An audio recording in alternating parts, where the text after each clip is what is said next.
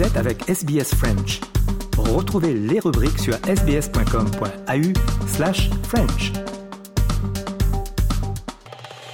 Vous écoutez le français sur Radio SBS.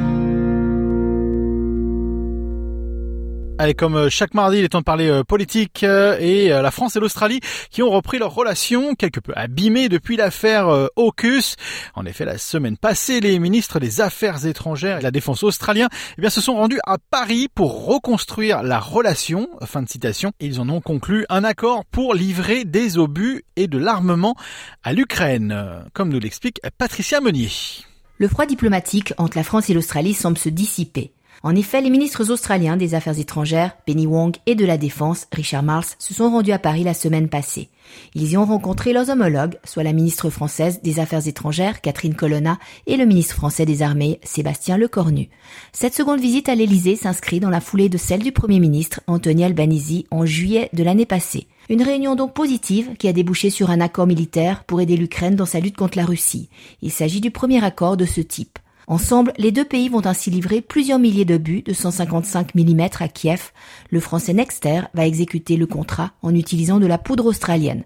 La livraison des premiers obus est attendue avant la fin mars. Avec un nouveau pacte, il semble que l'Australie et la France veulent tourner la page de la crise des sous-marins. Elle est survenue après l'annonce d'un accord appelé AUKUS avec les États-Unis et le Royaume-Uni afin d'équiper l'île continent en sous-marins à propulsion nucléaire, au détriment d'un très important contrat existant avec la France pour la fourniture de 12 submersibles conventionnels. L'alliance négociée en secret par l'ancien gouvernement de Scott Morrison avait été considérée par Paris comme un véritable coup de poignard dans le dos. On écoute le ministre de la Défense australien Richard Marles. And I think the personal warmth between the four of us really uh, in a perfect way um, the return of warmth to the bilateral relationship between Australia and France. Seulement, tout est relatif, le nombre de munitions prévues pour l'Ukraine n'est qu'une goutte d'eau dans la quantité utilisée chaque jour. On écoute l'analyse de Sam Rogiwin du Lowy Institute. Look, I wouldn't read a huge amount into that. Um, when these big meetings occur between senior ministers, uh, they always like to have something new to announce. In fact, they call them announceables.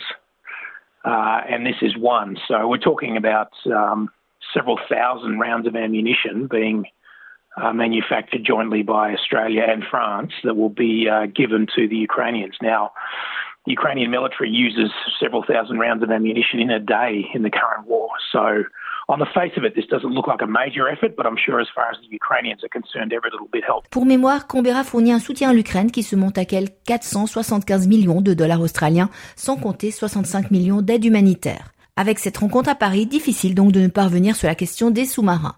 Si la ministre de la Défense française a subtilement évité d'en parler, les sous-marins australiens sont revenus sur la table. Car l'Australie a laissé échapper que Canberra n'avait pas l'intention de s'équiper en engins conventionnels.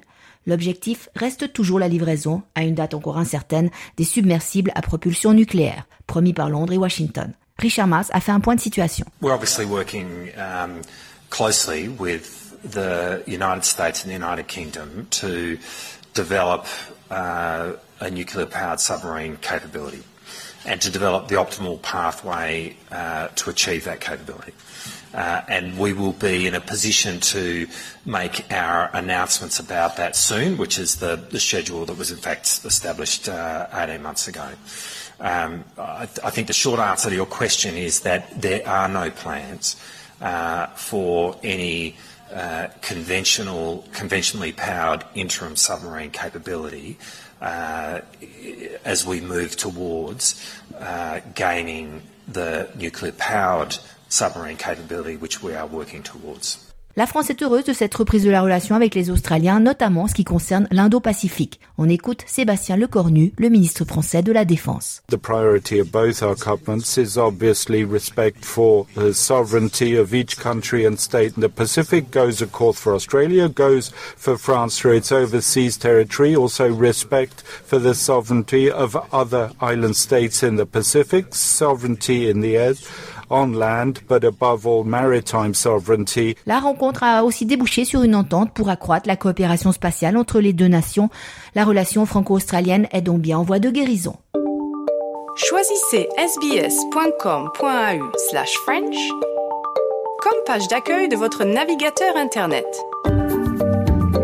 Retrouvez les dernières informations et actualités, participez à nos sondages et contactez-nous.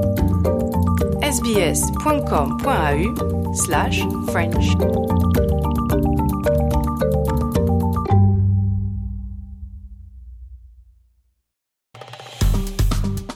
Aimez, partagez, commentez. Suivez-nous sur facebook.com slash sbsfrench.